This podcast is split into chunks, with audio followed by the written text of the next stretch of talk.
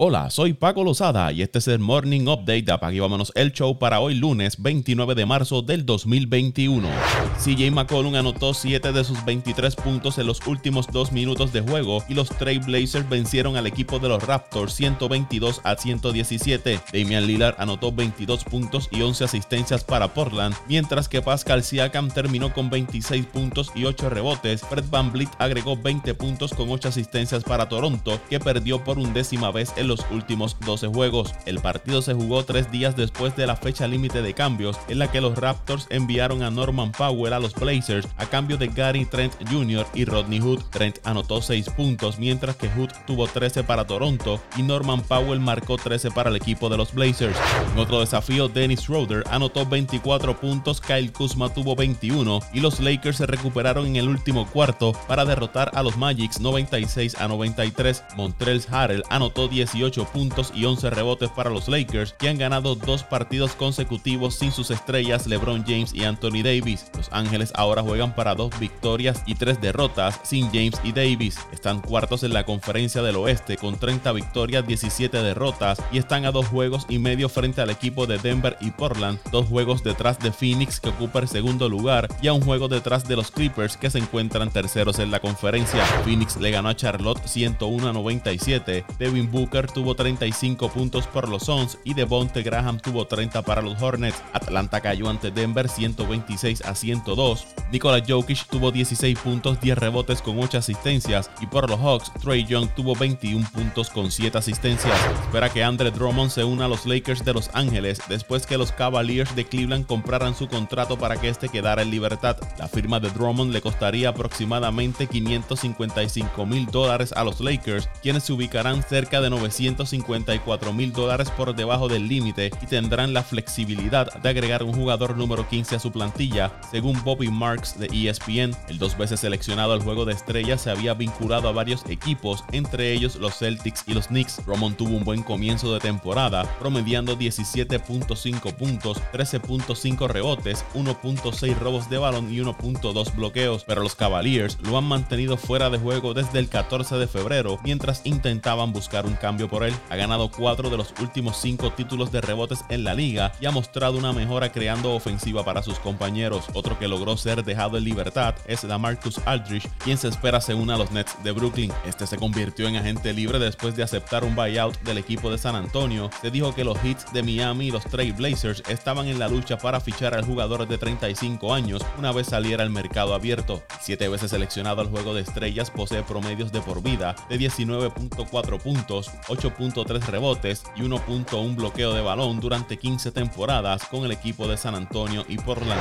Jaime Jaques Jr. anotó dos grandes tiros al comienzo del tiempo extra y el sembrado número 11 UCLA resistió luego de que Alex Reese de Alabama marcara un triple al final del tiempo regular para vencer al segundo sembrado Alabama 88 por 78. Jaques Jr. terminó con 17 puntos. Ahora UCLA jugará contra el equipo de Michigan el martes por un lugar en el Final Four. En otros encuentros Gonzaga le ganó a Creighton 83 por 65, Michigan derrotó a Florida State 76 por 58 y USC venció a Oregon 82 por 68. Para hoy lunes a las 7 y 15 de la noche, Oregon State se enfrenta a Houston y a las 9 y 57 de la noche, Arkansas se mide a Baylor.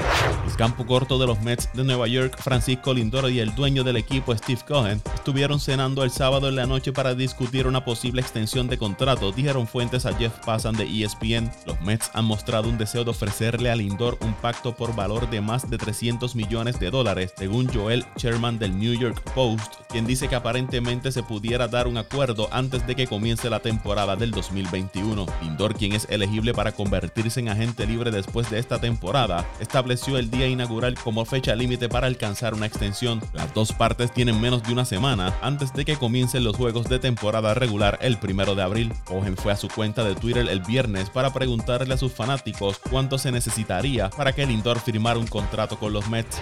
El lanzador puertorriqueño José de León será parte de la rotación de iniciadores de los Rojos de Cincinnati para el inicio de la nueva temporada de las Grandes Ligas. El lanzador natural de Isabela estará junto a Luis Castillo, Tyler Malley, Wade Miley y Jeff Hossman, mientras Sonny Gray, Michael Lorenze y TJ Antone se recuperan de sus lesiones. De León tiene marca de 0 victorias, 2 derrotas, con una efectividad de 8.64 con 24 ponches en 16 y 2 tercios de entrada en 5 juegos en los campos de entrenamiento de primavera. Se espera que De León sea movido más adelante al bullpen. El lanzador de 28 años busca un nuevo resurgir en su carrera luego de recuperarse una cirugía de Tommy John en el 2019. Los mellizos de Minnesota y el lanzador Randy Dobnak acordaron una extensión de contrato por 5 años y 9.25 millones, según Jeff Passan de ESPN. Según se informa, el acuerdo incluye 3 años con opciones que podrían maximizar el contrato a 29.75 millones. Dobnak hizo su debut en el 2019 en las grandes ligas, registrando una efectividad de 1.59 en 28 y un tercio de entrada en 9 juegos, 5 de ellos fueron como iniciador. El derecho tuvo marca de 6 victorias, 4 derrotas, con efectividad de 4.05 en 10 aperturas como integrante de la rotación de los mellizos en el año 2020. El jugador de 26 años no fue seleccionado en el draft después de lanzar para la Universidad de Alderson Brothers durante 4 años e incluso condujo un Uber antes de su carrera en las grandes ligas. Y en un comunicado enviado durante el fin de semana, la Federación de Béisbol de Puerto Rico informó que por motivos del alza en los casos de COVID-19 y las medidas tomadas por el primer ministro de Curazao, la tercera edición de la Copa de Béisbol del Caribe que organiza la Confederación del Caribe de Béisbol fue pospuesta para el mes de mayo. Dicha decisión fue tomada por el comité organizador del evento y los equipos participantes en esta copa. La nueva fecha será del 8 al 15 de mayo, con el mismo formato de dos grupos y dos campeones.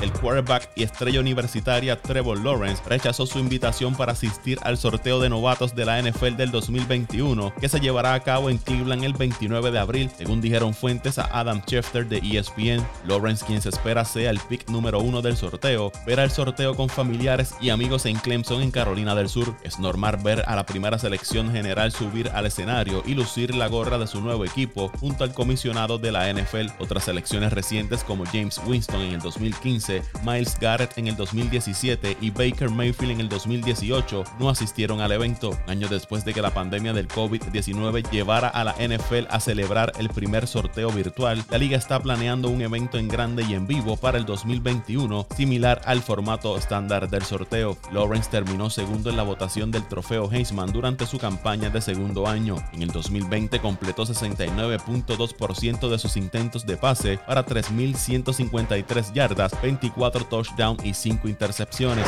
Se espera que esta semana la NFL anuncie la expansión de la temporada regular a 17 juegos, informa Adam Schefter de ESPN. Según los informes, la liga ha estado planeando agregar un juego adicional por primera vez desde el 1978, desde que acordó un nuevo convenio colectivo con la Asociación de Jugadores de la Liga en marzo del 2020. La nueva temporada regular tendrá una duración de 18 semanas y cada equipo tendrá solo una semana libre. Es probable que el Super Bowl se retrase hasta la segunda semana de febrero para compensar el juego extra y también se espera que la liga reduzca la pretemporada a dos o tres partidos. Según los informes, los juegos adicionales serán enfrentamientos interconferencia basados en la clasificación divisional de la campaña anterior y se establecerán en base a divisiones rotativas. Tener 17 juegos durante esta temporada debería generar nuevos ingresos después de las pérdidas financieras de la liga durante la campaña 2020 debido a la pandemia del COVID-19. La NFL se vio obligada a reducir el tope salarial para el 2021 a 182.5 millones de dólares versus los 198.2 millones de la temporada pasada.